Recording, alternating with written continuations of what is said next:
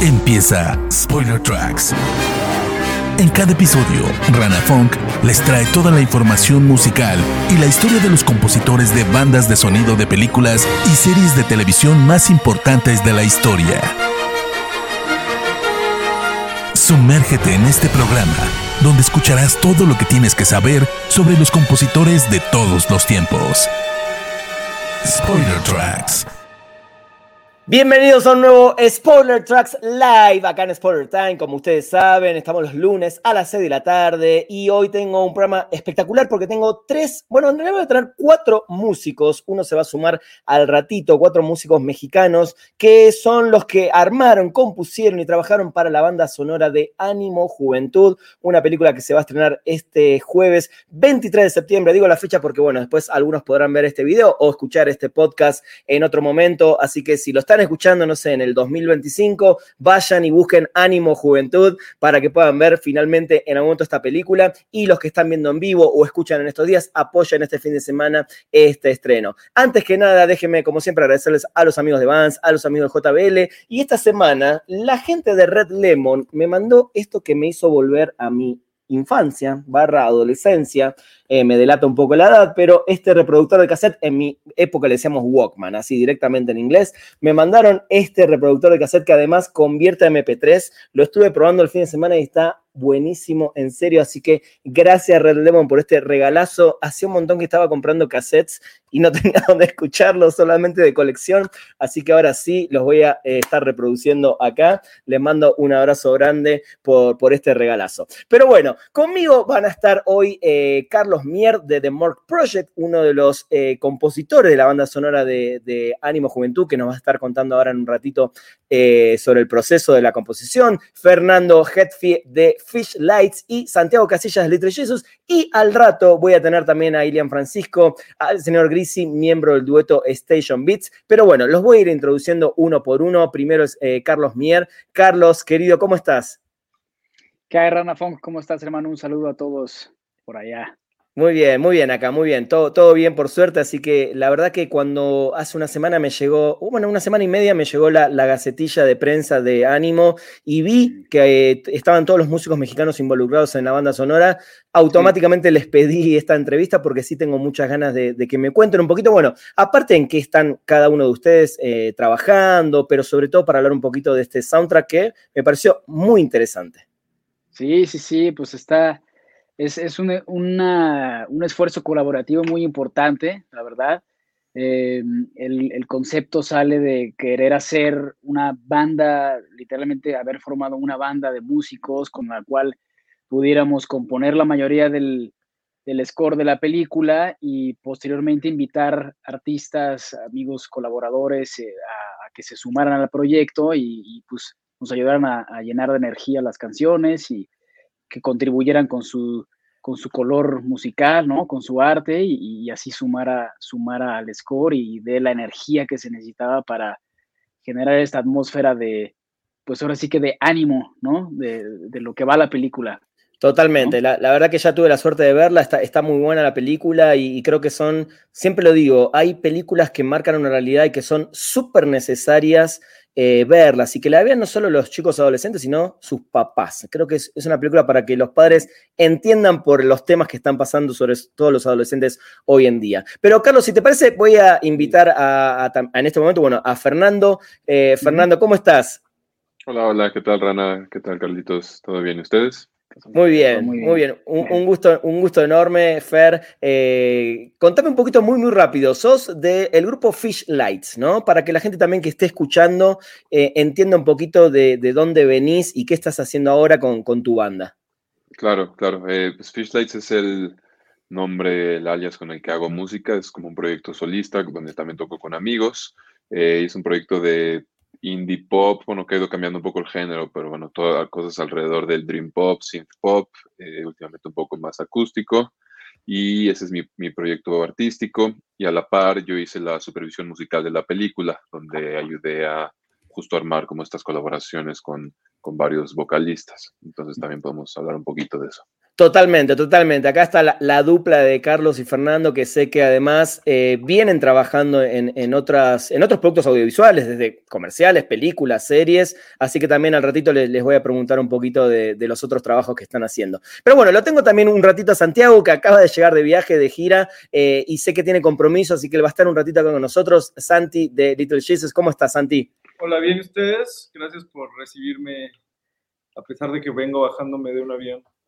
Está muy bien, está muy bien. E, ese es el, placer y el cansancio acumulados de, un show en otro país, ¿no? Sí, sí, sí. Sobre todo como de los vuelos son bien cansados siempre. Esperar un buen de horas para subirte, después la fila de migración, después la llegada a tu casa.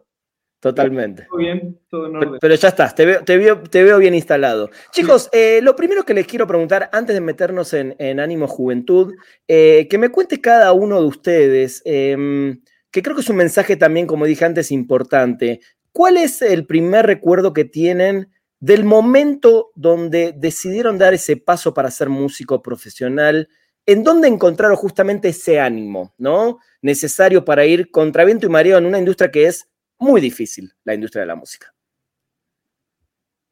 Em, pues bueno, no sé, tal vez es que creo que son dos partes diferentes, porque una es cuando uno agarra el instrumento por primera vez o cuando uno se enamora de la música de chiquillo, que en mi caso fue de chico, ¿no? O sea, cuando a mí me atrajo la guitarra y de repente decidí quiero tocar la guitarra y siempre tuve el apoyo de, mis padres para, para, hacerlo, eso fue súper importante. Y después, más adelante, pues ya como dices, tomar la decisión de decir, puta, pues esto es a lo que yo me quiero dedicar en mi vida y quiero hacer una vida de eso, eh, pues es otra decisión que pues ya más bien sí ya haces más consciente, ¿no? Y pues el momento fue, yo creo que la época durante, como que siempre lo quise, ¿no? desde la secundaria y prepa, creo que desde ahí siempre tenía la, energía y las ganas de, hacerlo, ¿no? Hablando de la película de Ánimo Juventud, es mucho justo esa etapa en la que uno tiene muchísima pasión por hacer lo que quiere hacer y eh, los amigos son lo mejor que hay y, sabes, te puedes este, enamorar profundamente y, y, tener una, una, pasión gigantesca por la guitarra y por el rock o por la música que te guste en ese momento. Y yo creo que esos años formativos para mí fueron claves para decir, a la hora de tomar la decisión de que ahora le voy a dedicar a esto y hacer una vida de, de la música, pues fueron clave esos años para mí. Y creo que clave es lo que dijiste al principio, tus papás, porque no todos tienen la suerte de padres que apoyen a una carrera de músico. No sé, Fernando, si estoy muy errado en lo que digo. No, no, toda la razón. Eh, igual coincido con, Carlos, que hay dos momentos, bueno, es más que ser un, solo momento, es una etapa, un proceso largo, el empezar a tocar música y luego decidir dedicarte a eso. En mi caso, para el primer momento me acuerdo eh, pues de Nirvana, escuchar, descubrir la música Nirvana, para mí, mis amigos a los 12 años, 11 años fue lo máximo, ¿no? Y todos agarramos la guitarra después de escucharlo y todos empezamos a tocar Come As You Are y las canciones de Nirvana ese fue como que el primero. Y el segundo, me cuesta más decir como ubicar el momento exacto donde sucedió, porque fue un proceso largo, varios años después, cuando pues, se acercaba un poco el momento de decir una carrera, que pues que me fui aferrando y encontrando eh, pues sí una opción en, la música. Y sí, como, como me decías, como decía Carlos, fue muy importante el, pues, el apoyo de mis papás, ¿no? Que aunque les fue difícil, pues aceptar mi decisión y hubo muchos intentos de, llevarme a otros lados, pues al final vieron que era lo que yo quería y me apoyaron y pues gracias a eso pude, pues pude estudiar una carrera y, dedicarme a eso. Totalmente. Sant, en tu caso, ¿cómo, ¿cómo fue? Pues fue parecido. Yo desde chiquito igual me enamoré de la guitarra como de que será 11 años, por ahí bien, bien niño, o 10, tocando Rage Against the Machine. todos venimos del mismo lado y eso ya me, pone, me pone bien, me pone feliz. Y, este, y nuestro baterista, el truco, el baterista de mi banda Little Jesus, iba en mi escuela desde chiquitos. Entonces él también, como a la misma edad, se, también se obsesionó con la música, pero él con la batería. Así que creo que la primera vez que escuché una batería así como en un cuarto en vivo y toqué con mi amigo, ahí fue cuando dije, esto es lo que me late. Y, y después ese pasito para decir, ok, me voy a dedicar a esto. Sí, o sea, hubo, varios momentos. Siento que terminé la prepa y no sabía qué iba a hacer de mi vida. Eh, tenía todavía, tenía un poco el gusanito de hacer películas y este, y fui a unos llamados con un amigo que, que, consiguió como que nos dieran ahí trabajo en una producción. O sea, pero como actor. No, no, no, como, como yo quería dirigir. Ah, ok, así directo, director, ah, directo. okay. Fuimos a un llamado que nos llevaron ahí como de cargar, a cargar equipo y me di cuenta de lo denso que estaban los llamados y dije, no, la neta no quiero hacer películas. Que y, este, y ahí fue cuando ya decidí como clavarme full en la música y pues estudiar eso y lo mismo. Afortunadamente mis papás siempre me apoyaron y nunca, nunca hubo un pero ni, ni nada. Y, este, sí, pues así ya solitos las cosas se fueron dando hasta que venos aquí. Muy bien, muy bien. Carlos, eh, contame un poco, em, y después obviamente le voy a pedir un poquito la opinión a Fer y, cómo Sant entra en este soundtrack, eh, un poco el proceso de composición eh, del soundtrack, aunque en realidad es, un score, porque es, es, música compuesta para la película, ¿no? Son canciones eh, que sí se compusieron para la película, no están tomadas de otros discos. Son, todas originales, me imagino, guitarras, sintetizadores, es lo que más se escucha. ¿Cómo trabajaste las canciones y cómo trabajaste las colaboraciones con, los demás? Claro.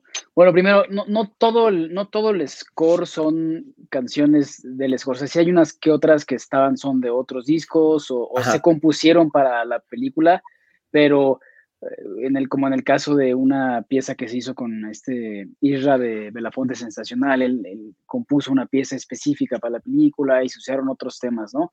hay una de Saúl Fimbres, eh, de Bill La Vista y otra que también son temas de, fuera que se, que se trajeron a la película.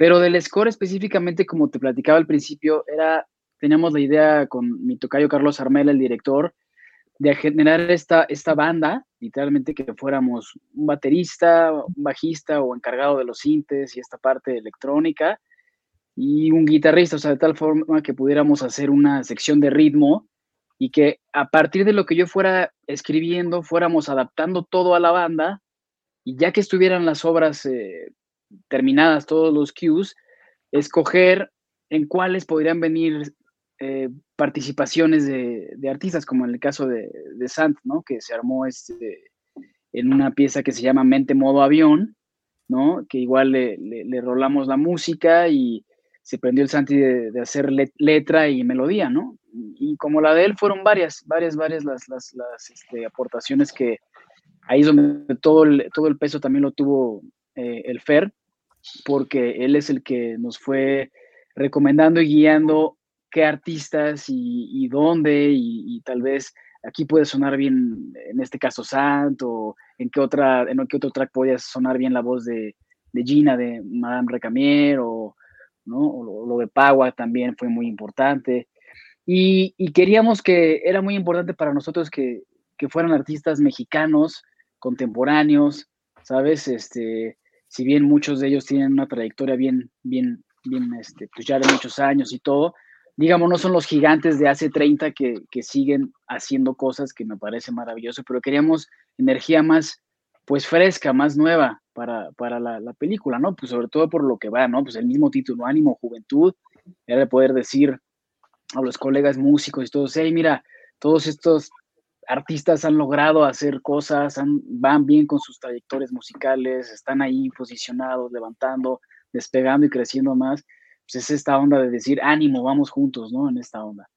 Sí, totalmente. reflejar justo lo que se ve en la película, definitivamente. Sí, totalmente, totalmente. Porque al fin y al cabo ahí estamos para, eh, como, como compositores de la película, estamos sirviendo a la historia, 100%, ¿sabes? O sea, aportamos nuestra voz, nuestra, nuestras ideas, nuestra creatividad, pero estamos para servir el 100% la, la, la historia de la película, ¿no? Entonces, era muy importante desde, desde que leímos el guion con, con mi tocayo Armela, eh, queríamos esto, de lograr esta, esta banda sonora así. Era muy, eh, muy importante. Eso, eso te iba a preguntar y aprovecho para preguntarle a Fer eh, y metiéndolo en, lo que fue su trabajo puntualmente para la película, más allá de, de, su colaboración musical. ¿Se empezaron a trabajar en esto con los guiones o ya empezaron a ver escenas, pudieron ver escenas? ¿Trabajaron después de ver parte de la película o cómo fue también toda esa parte, Fer? En mi caso, yo me sumé al proyecto ya que se había filmado todo y que se estaba editando. Yo no llegué a leer un guion, más bien nuestra primera reunión con, con, los dos Carlos fue para ver la película y lo que había en ese entonces de música original, que todo era instrumental. Eh, o sea, yo ya llegué ya en un proceso muy avanzado de, de, Carlos Mier, donde él ya había hecho todas las, por lo menos las bases, las ideas principales de la música, y llegaron con nosotros justo pues pidiéndonos esto, enriquecer la música con, con vocalistas invitados, ¿no?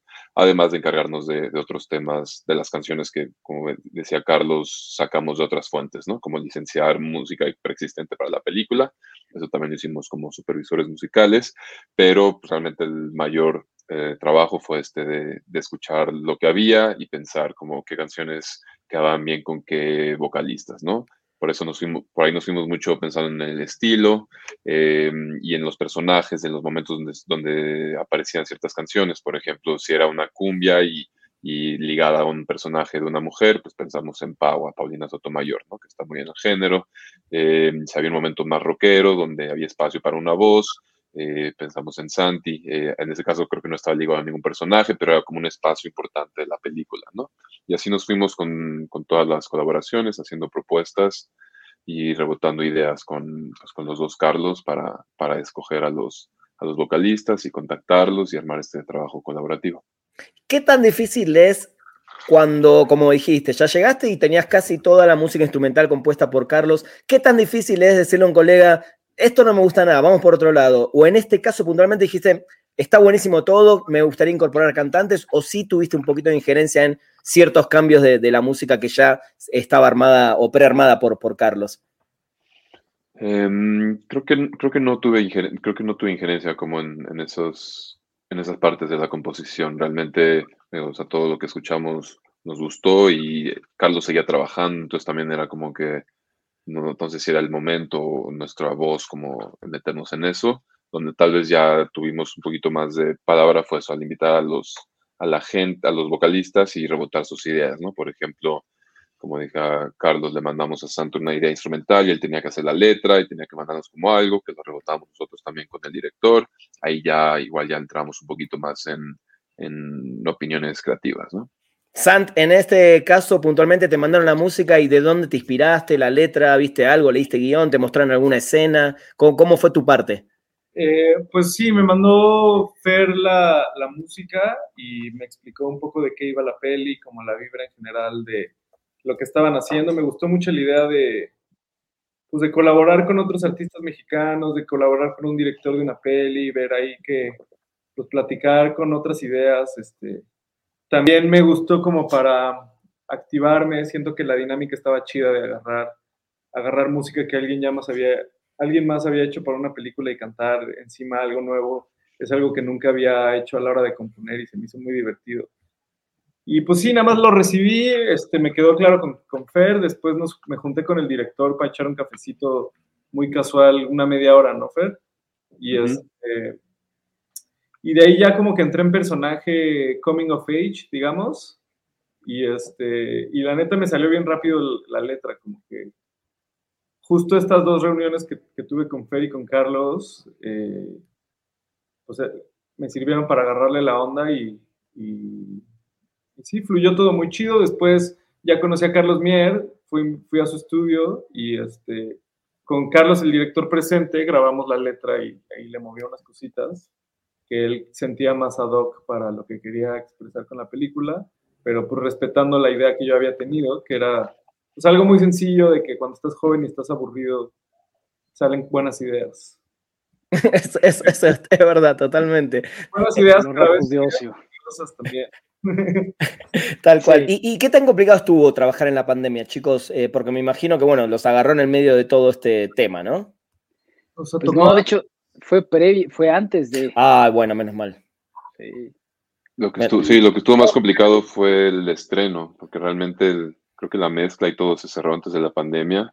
Más bien el año pasado se, se debía estrenar en, eh, a nivel comercial y eso fue lo que se, se, pospuso un poco por la pandemia. Hubo un estreno en el Festival de Morelia del año pasado, eh, dentro de parte de la selección, pero bueno, fue algo como muy pequeño, igual también muy, muy limitado por la pandemia pero bueno, parece que ya llegamos eh, este, este fin de semana por fin al estreno comercial. Ah, qué bueno. Sí, sí, este, este jueves 23 de septiembre se estrena y, qué bueno, porque me tocó hacer en estas últimas semanas entrevistas con compositores que en plena pandemia, ¿no? Mandándose los tracks y haciendo zooms para escuchar de, un lugar del otro.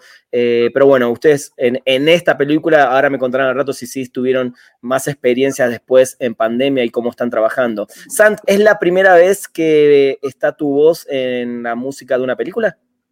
No, ya había estado en, en un par eh, como, en tres, creo, pero es la primera vez que hago algo específicamente para la película. Claro, habían estado tracks de, tu banda metidos en un soundtrack. Sí, como que nos lo pidieron y salió en la peli en algún momento una canción que ya había salido de Little Jesus, pero hacer algo específicamente para una película es la primera y única vez hasta la fecha que, lo he hecho y me gustó, la neta me gusta como, pues no es fácil hacer una película, ¿no? O sea, el paso esta organización es complicada, pero imagínate todo lo demás.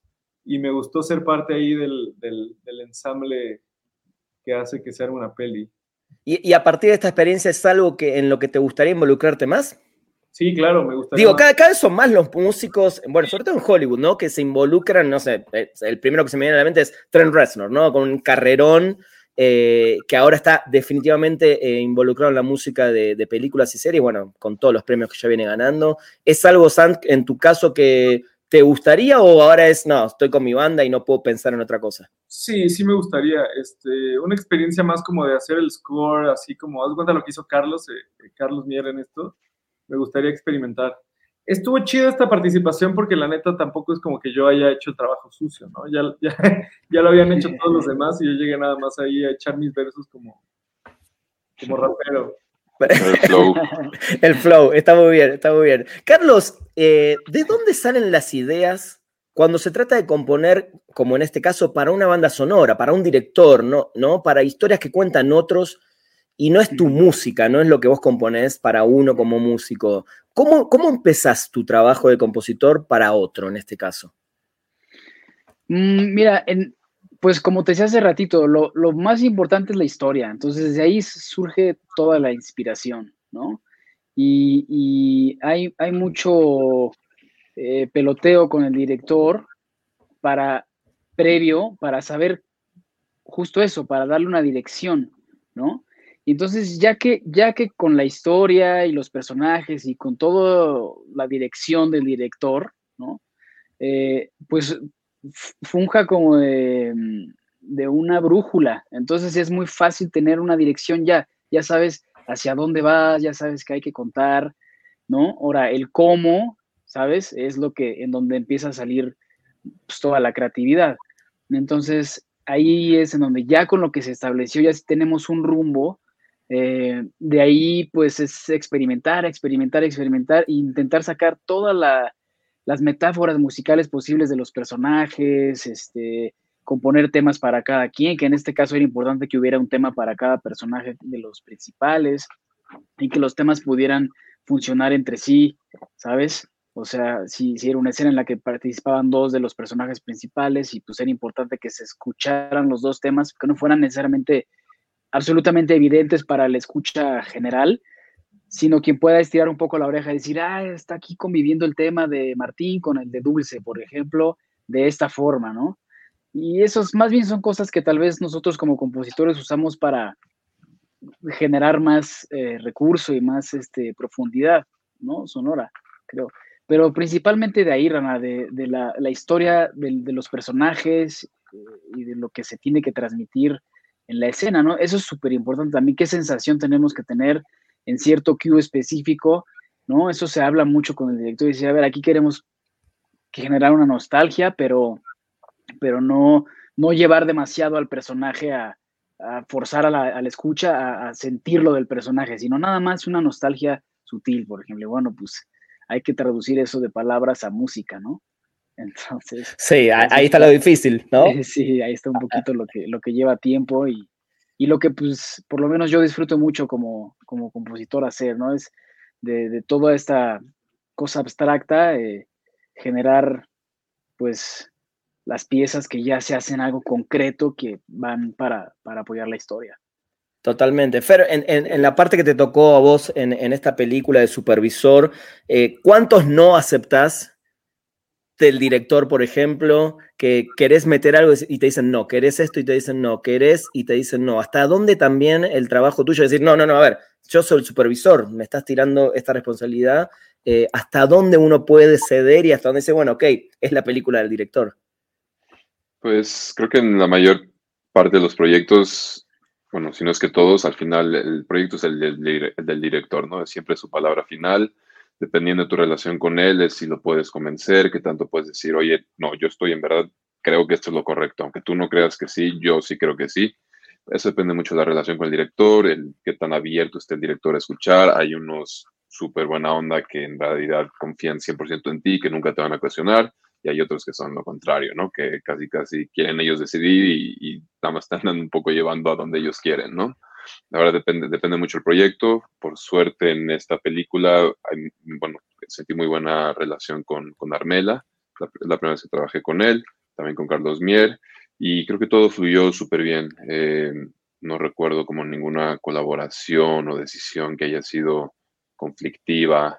Yo tal vez sí unos por ahí de eso no me latió tanto, enséñame algo más, tal vez claro. sí hubo algo así, pero en realidad creo que todo fue súper, fluyó muy bien, ¿no? O sea, creo que creo que éramos las personas adecuadas para, el, para lo que ellos buscaban y que nos entendimos muy bien, ¿no? Porque también, también depende mucho de esos proyectos. De repente puede haber una película que habla más de, no sé, de música norteña, música regional, donde yo como supervisor tengo que entrarle a un mundo nuevo, que es parte claro. del trabajo y es algo que voy aprendiendo a hacer, pero finalmente pues no soy un conocedor, ¿no? Y la verdad en ciertos momentos puedo eso, decir, sí, pues tal vez no sé yo tanto de esto y escucho o le pregunto a alguien más, en este caso creo que es de las películas que las he sentido más cercanas a, pues, al mundo musical del que yo vengo, ¿no? Siendo un músico pues, de la edad parecida generación de los invitados.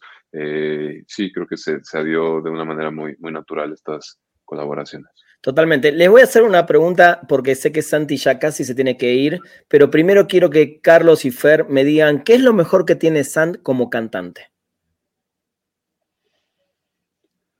Mm, eh, yo diría. Bueno, pues. Vas, mi Fer, vas. Yo iba a decir que entre letras y melodía, o sea, creo que tiene una muy buena, una manera muy natural de, de, hacer que suenen bien ciertas palabras que no son fáciles de, de cantar. Y bueno, yo esto, esto he hablado directamente con Sam muchas veces, que el escribir en español es difícil y es difícil luego decir palabras o oraciones como cotidianas y hacerlas sonar bien, frescas, buena onda. Y creo que eso es lo que, lo que hace muy bien Santiago y parte de lo que define mucho a Little Jesus y que hizo también en esta, en esta canción, ¿no? Como atreverse a decir las cosas muy directas y muy cotidianas sin buscarlo, sin forzarlo y tampoco sin, sin perder como la pues, poesía o como que suenen bien, ¿no? Totalmente de acuerdo con Fer.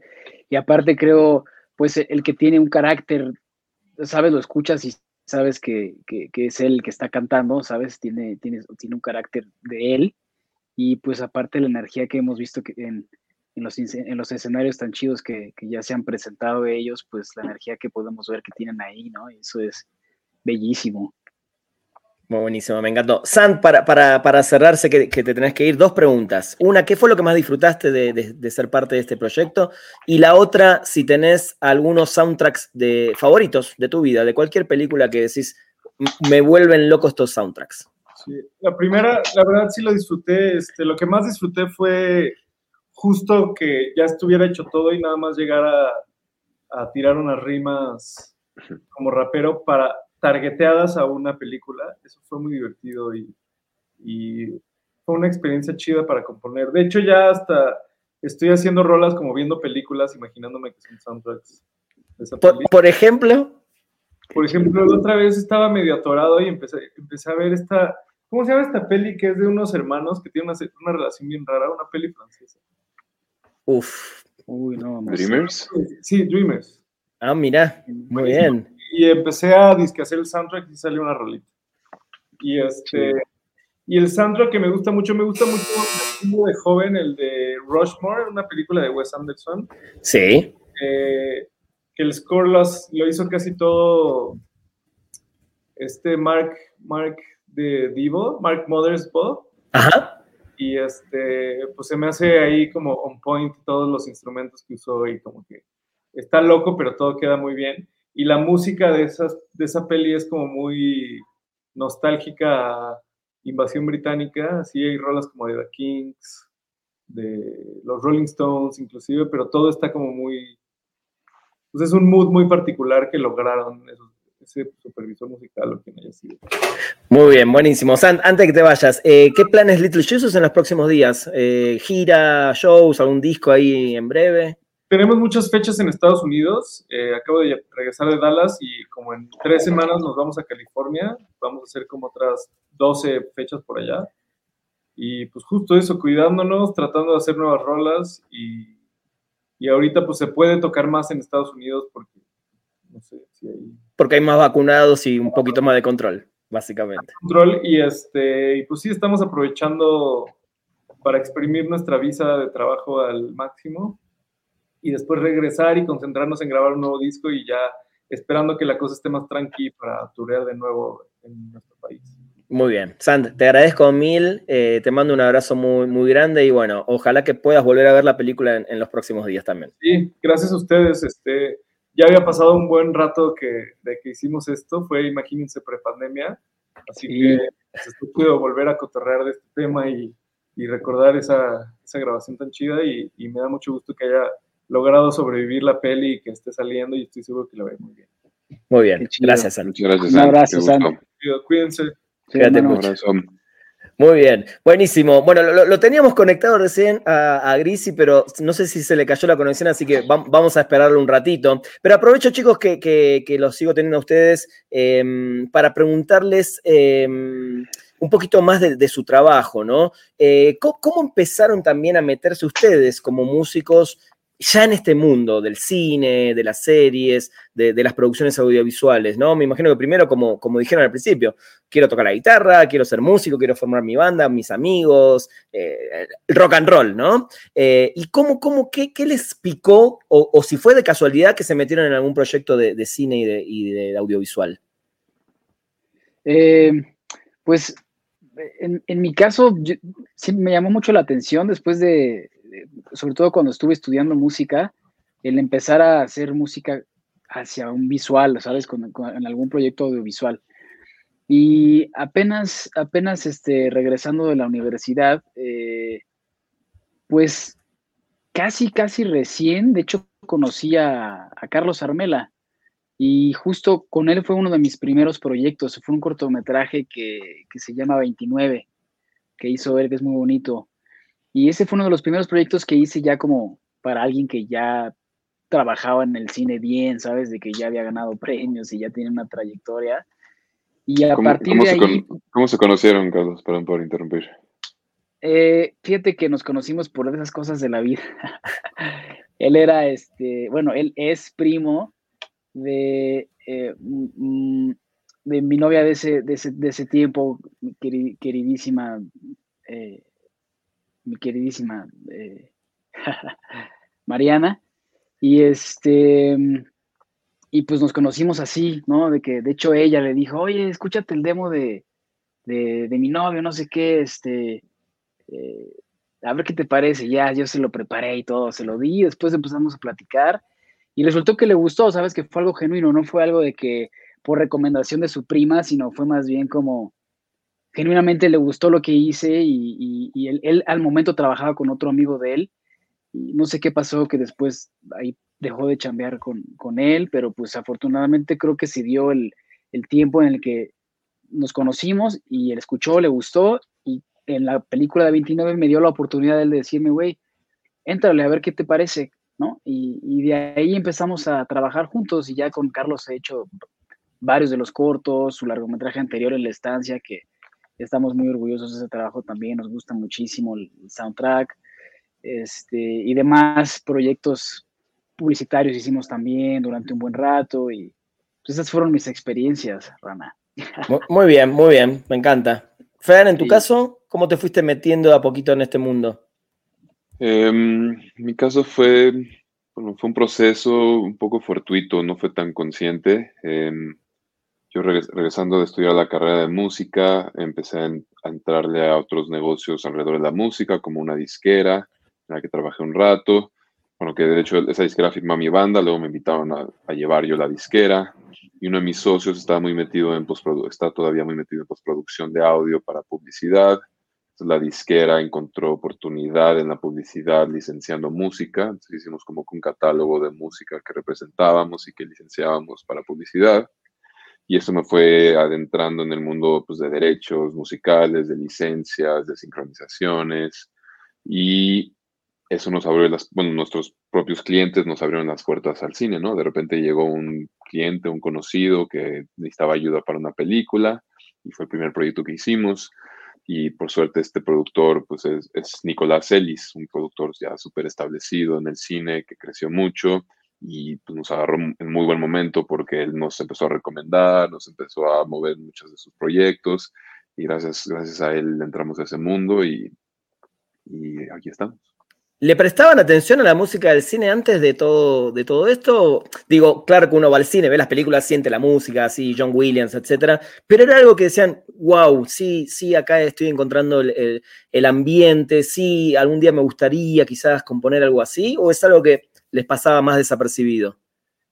Yo honestamente creo que me pasaba más desapercibido. Me, gustaba mucho el cine y siempre me ha gustado muchísimo, pero nunca, nunca había sido clavado de la música en el cine hasta que pues un poco se dio, pues sí, como que se dio un poco el trabajo antes que mi interés en el trabajo. Digo, también la supervisión musical es algo bastante nuevo que nos enseña, que la gente no conoce, entonces también, pues creo que se dio un poco con los tiempos, ¿no? Como que surgiera un poco este rol eh, y pues que hubiera la oportunidad de, tomarlo.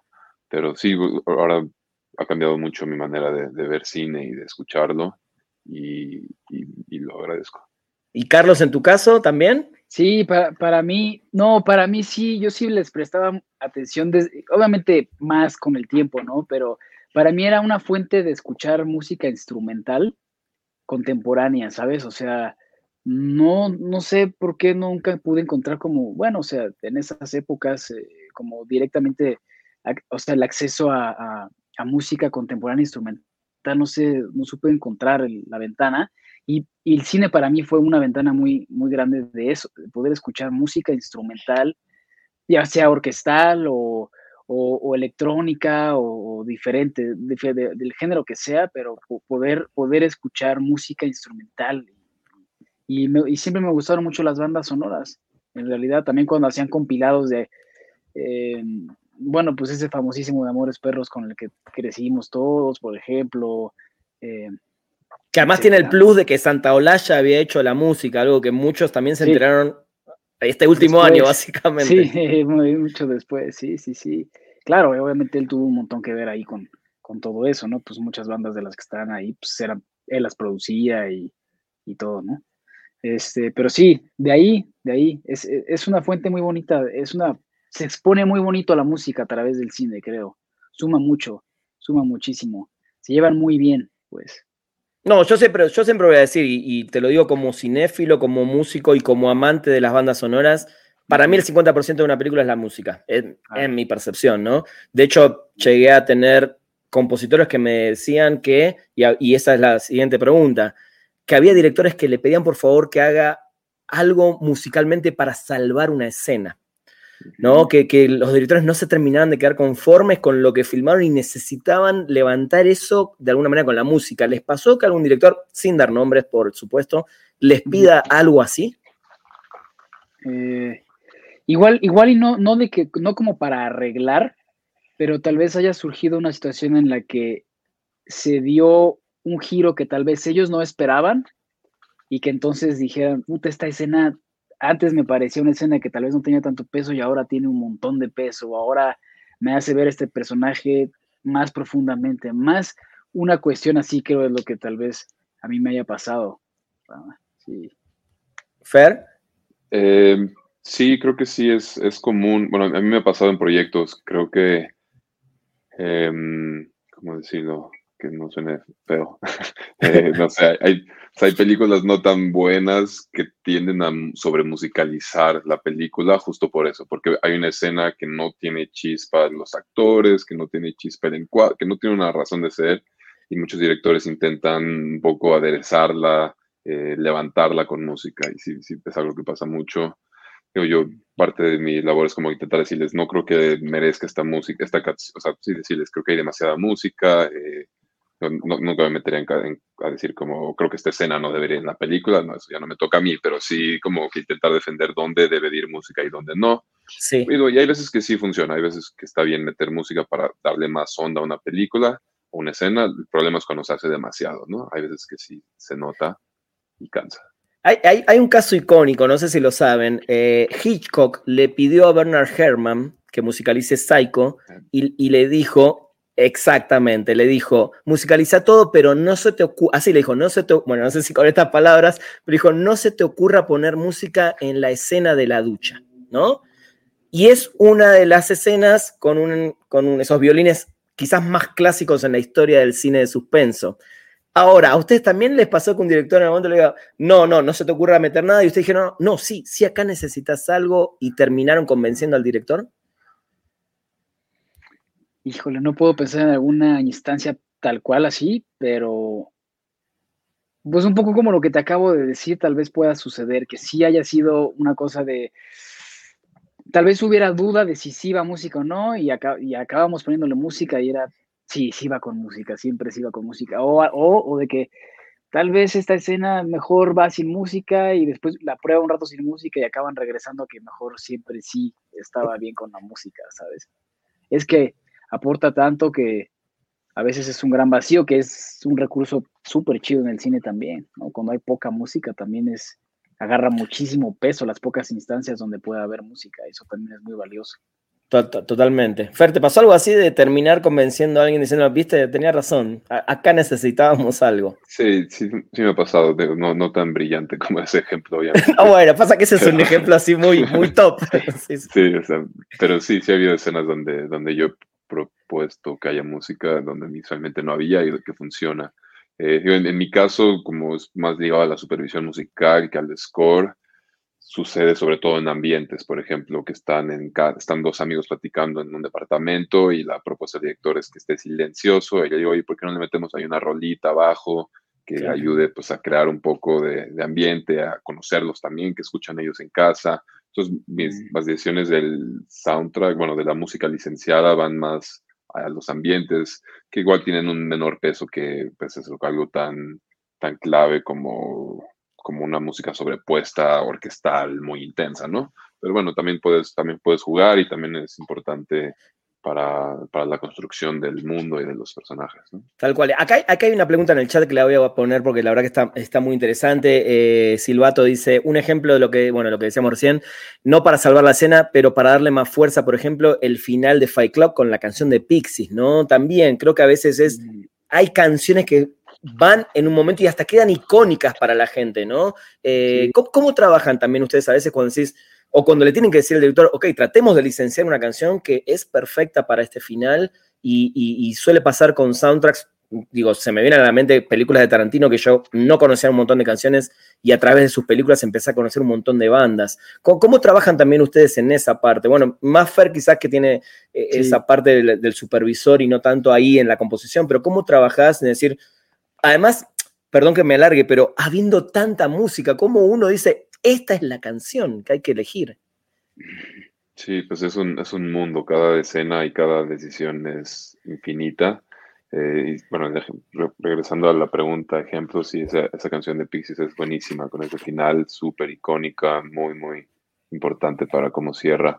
Y pues creo que hay veces que estás probando cosas y dices, eh, más o menos, como que no te convences, y hay momentos cuando de repente te encanta algo y y lo que piensas es ojalá le guste al director, ojalá le guste al director porque sabes que te faltan otros filtros o ojalá no sea muy cara, ojalá, o sea, no es fácil, más que... Sí, o sea, bueno, sí hay como que un mundo infinito de música, pero ya que estás escogiendo con un presupuesto, con un tiempo, con ciertos limitantes, pues el mundo mismo te, se te reduce, ¿no? O sea, por ejemplo, el, el, dinero es un factor súper importante eh, para la elección de música es muy difícil que una película, por lo menos películas mexicanas en las que trabajamos, tengan el presupuesto para las canciones que quieran. Es, algo que creo que solo vemos en Hollywood y que creemos que es fácil, pero claro. la verdad es que las canciones son muy caras, incluso para los presupuestos de una película. Entonces siempre está el factor del dinero, ¿no? De puedes pensar en, puedes encontrar una canción increíble, sin, sin ser algo famoso, pero sin ser un Rolling Stones o algo así, pero es una canción que ya está firmada con una disquera de una banda relativamente famosa, no te va a alcanzar. Entonces realmente tienes que ser creativo con tus limitantes, con las pocas opciones que tienes de dinero y eso es donde realmente brilla y sale la, labor de un supervisor musical, ¿no? me, me, encantaría trabajar en otras ligas donde no sea tanto un factor, pero por lo menos en donde yo estoy sí lo es. Y eso probablemente a mí me llega, pues, no sé, un primer corte del director o del editor con música que ellos ya escogieron, que les gusta, pero que no les alcanza. Entonces son referencias. Entonces tienes, y lo peor es que ellos ya llevan trabajando tanto sobre ese corte con esa canción que es muy difícil convencerlos de cambiarla, ¿no? O sea, saben que la tienen que cambiar porque no les alcanza, pero tienen la vara altísima, ¿no? Que te manden una canción una escena con una canción de, no sé, de Joy Division y tienes que encontrar algo igual. Igual puedes encontrar una banda que suena medio Joy Division o proponer un cambio radical de género, pero el problema es que el director y el editor ya están muy acostumbrados a esa canción. Entonces eso es como de los retos más grandes de un, del supervisor musical, como que ayudar a encontrar opciones musicales viables, accesibles, que funcionen igual o lo más cerca que puedas a lo que tenía el director en mente antes de pensar en el presupuesto. ¿no? Qué, estresante y cuánta presión, me imagino, en ese momento, ¿no? Sí, la verdad sí es, difícil, más cuando hay mucha música y poco tiempo y muchos oídos, muchas opiniones. Y poco presupuesto. y poco presupuesto, sí. Digo, también puede ser, puede ser un infierno si el, directo, si el equipo está muy cerrado a lo que ellos buscaban o puede ser algo increíble si es un director abierto que está con ganas de escuchar y que no le importa si es alguien conocido y que está eso, con ganas de explorar, ¿no? De nuevo, cambia, cambia muchísimo el trabajo dependiendo de la relación y la confianza que haya con, con el director y con el equipo. Qué interesante, me, me encanta este tema. Le, dedicaré un programa entero a, todo esto porque me, me, fascina cómo se llega a una elección de una canción, ¿no? Es un mundo enorme, enorme. Chicos, eh, antes nombraron, bueno, Nirvana, Rage Against the Machine y bandas con las que crecieron y se metieron en el mundo del rock. Ahora que me nombraron, les pregunté hace un ratito si le prestaban atención o no a la música de cine, pero bueno, eh, quizás Carlos un poco desde antes, Fer, te metiste un poquito más desde que empezaste a trabajar. ¿Cuáles son esos tres o cuatro compositores eh, que los inspiran a ustedes también a componer para cine? Eh, desde un John Williams o, no sé, un Hans Zimmer, etcétera. ¿Cuáles son esos que quizás son referencias, escuchan y dicen, wow, me, encanta lo que hace él, me gustaría ir algún día para ese lado? Mm, Mira, uno de los que a mí más me ha gustado y que siento que fue un acierto increíble y para mí es de mis favoritos, es este de la película Into the Wild. Oh, Eddie, Vedder o, el que hizo la. Eddie Vedder, bueno. Eddie Vedder, ¿sabes? Que esas adaptaciones de las, de las, o sea, las canciones que compuso para la película y algunas, ¿sabes? O sea, me, me pareció una colaboración tan buena, ¿sabes? Para, para lo que era la película y todo. No conozco bien a fondo cómo es la historia detrás de, cómo sucedió, eh, cómo, cómo, compuso la, la, música, pero ese es algo, hacer algo así, no sé, a mí me inspira muchísimo, ¿no? Y, este perdón, pero ya te, gustaba el trabajo de Pearl o sea, Pearl es una banda que ya la traías y, ahí también cayó Eddie Vedder o es algo aparte? No, sí, me, encanta Pearl Jam y me encanta el trabajo solo de Eddie Vedder. Sí. Es así como de lo máximo para mí que puede haber me, gusta mucho cómo, cómo, lo hace, ¿no? Sus canciones, es como, es muy real, ¿sabes? Es muy verdadero y eso me, siempre me, me, encanta, ¿no? Eh, puedo pensar en, soy malo para los nombres yo, pero por ejemplo, también me gusta mucho un score que ubicas la película de Tron. Sí, claro, la original. Eh, la, la que hicieron, la que, la de hizo, Ajá, la de Daft Punk. La de Daft Punk, muy bien, sí, sí, eso, sí. Eso me pareció increíble, increíble, porque además ellos que, son o, eran, no sé cómo decirlo, pero bueno, son, eran como muy exclusivos de, cuidar su, música y de dónde sacarla y no tocaban casi, que hubieran escogido hacer un score así y que tiene el sello de ellos, ¿sabes? Totalmente. Eh, esos scores que son como de banda son los que a mí me han llamado mucho la atención a lo largo del tiempo. Muy bien, muy eh, bien. Sí. Muy bien. Fer, en tu caso, muy bien, muy bien, me encanta. Em, a mí, ¿cuáles me gustan? Bueno, de, de los recientes que me, han, que me han llamado mucho la atención es John- Johnny Greenwood. Uf. sí, para cine. Me imagino que escuchaste la de There Will Be Blood. Sí, Tremendo.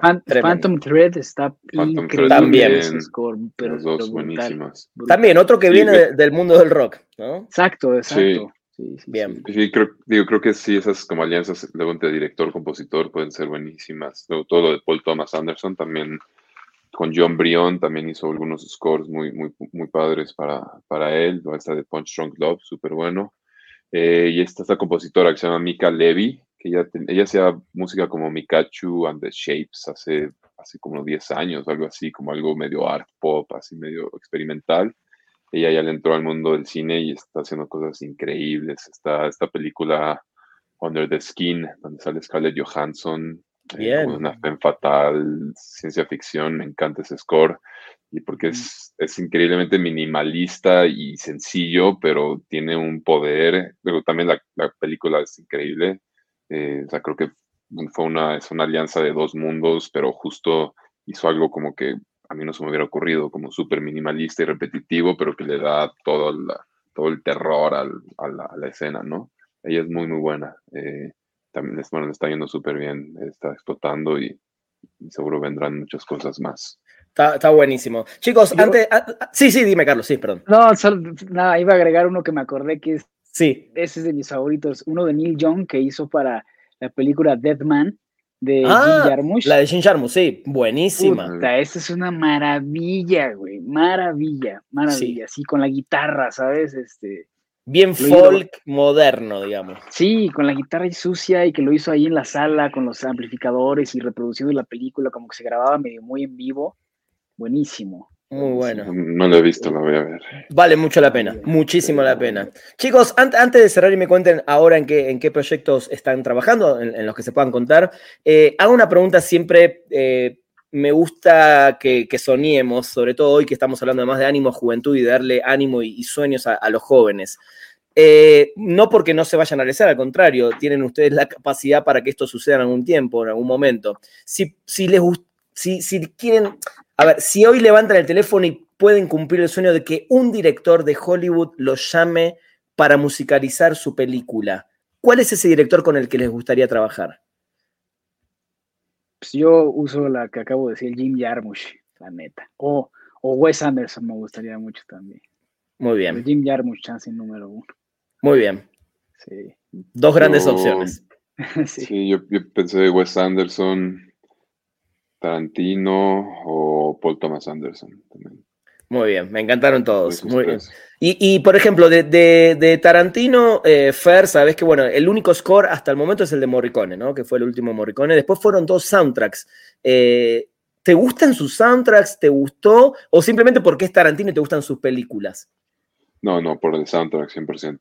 Por el Sí, sí, soundtrack. creo que es un director que, digo, que brilló por muchas cosas, pero una de las que primero llamó la atención fue su, su selección musical, que como, como decías hace rato, que pues sí, que te enseña canciones que no conocías y las hace brillar increíblemente, ¿no? O sea, es alguien que sabe hacer, pues sí, casi como videoclips dentro de sus películas, ¿no? Eh, como, digo, desde Pulp Fiction, desde antes, desde Reservoir Dogs, la escena de la, la tortura. La de la oreja, uf, Sí, la de la oreja. Todas tienen un soundtrack increíble. Entonces, sí, cualquier película, también de Wes Anderson, creo que es el mismo caso.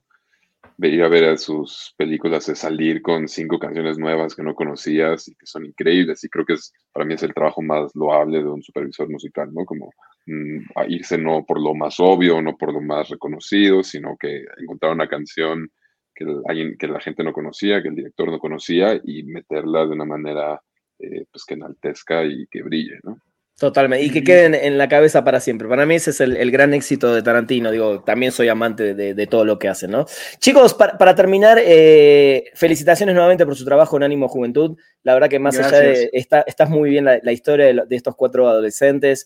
Creo que los, los chicos. A ver, todos fuimos adolescentes. Eh, todos tuvimos nuestros temas, nuestros problemas, pero no sé por qué yo siento que hoy la tienen más difícil en, un montón de, cosas y, ojalá esta película los ayude, la música está genial, los felicito nuevamente. Eh, ¿En qué andan ahora? ¿Qué se puede contar y dónde vamos a poder escuchar próximamente música de ustedes, más allá de sus proyectos personales, ¿no? Pues más allá de los proyectos personales, bueno, mira, yo estoy haciendo, trabajando en dos cortometrajes ahorita. Uno es de comedia, se llama Heavens Inc. Están, ya sabes, haciéndolo de manera independiente, pero está muy bueno. Es la primera vez que voy a hacer una comedia como tal. Está muy interesante el proyecto. Eh, ahí, ahí, habrá participación. Este, y pues. Perdón, te, necesito interrumpirte porque esta pregunta se la hago también siempre a los actores. Todos me dicen que hacer comedia es más difícil. ¿En la música también?